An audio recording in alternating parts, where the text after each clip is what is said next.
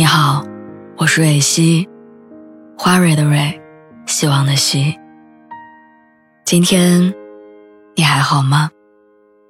你可以在微信公众号和微博中搜索“蕊希”，每天晚上我都会用一段声音陪你入睡。听完今天的故事，祝你晚安，做个好梦。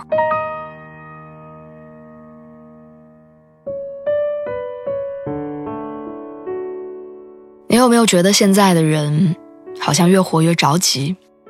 刚上大学，急着找实习单位，提前适应职场，生怕自己被落下；刚入职的人又恨不得用七八十岁的眼光来考量眼下的每一天，生怕选错。就连谈恋爱这件事儿，如果微信聊了一周还没有确定关系，就会失去耐心。我们就像是站在跑步机上生活，每一件事儿都要精确到秒，似乎快和早。才是生活的唯一真理。最近热播的《幸福三重奏》的第三季当中，于谦老师和千嫂慢慢悠悠而且默契十足的相处方式，让很多人看到了感情的另外一种相处模式。于谦喜欢做饭，千嫂就自觉地承担起剩下的家务。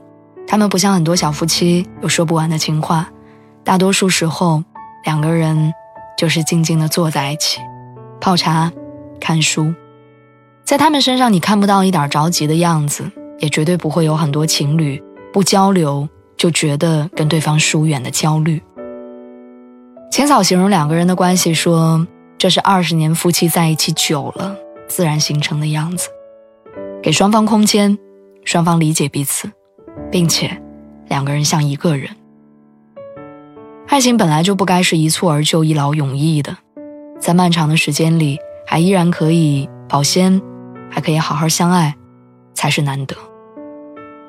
爱做家务的男人第二季里，王祖蓝和李亚男也引起过网友的热议。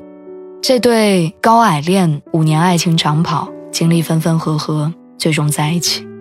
王祖蓝在之前接受采访的时候也表示说，自己可以有这么幸福的婚姻，也是很不容易的。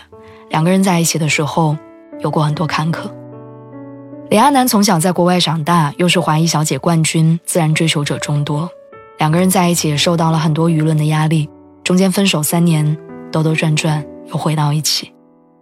王祖蓝曾经在节目里说，如果没有那三年，自己也不敢跟对方走在一起，因为担心对方结婚之后会遇到更好的男人。最好的爱情是我可以放开你，去看世界，给你离开我的权利。也给你重新爱我的机会。其实谁都知道，权衡利弊之后，更容易遇到性价比最高的感情。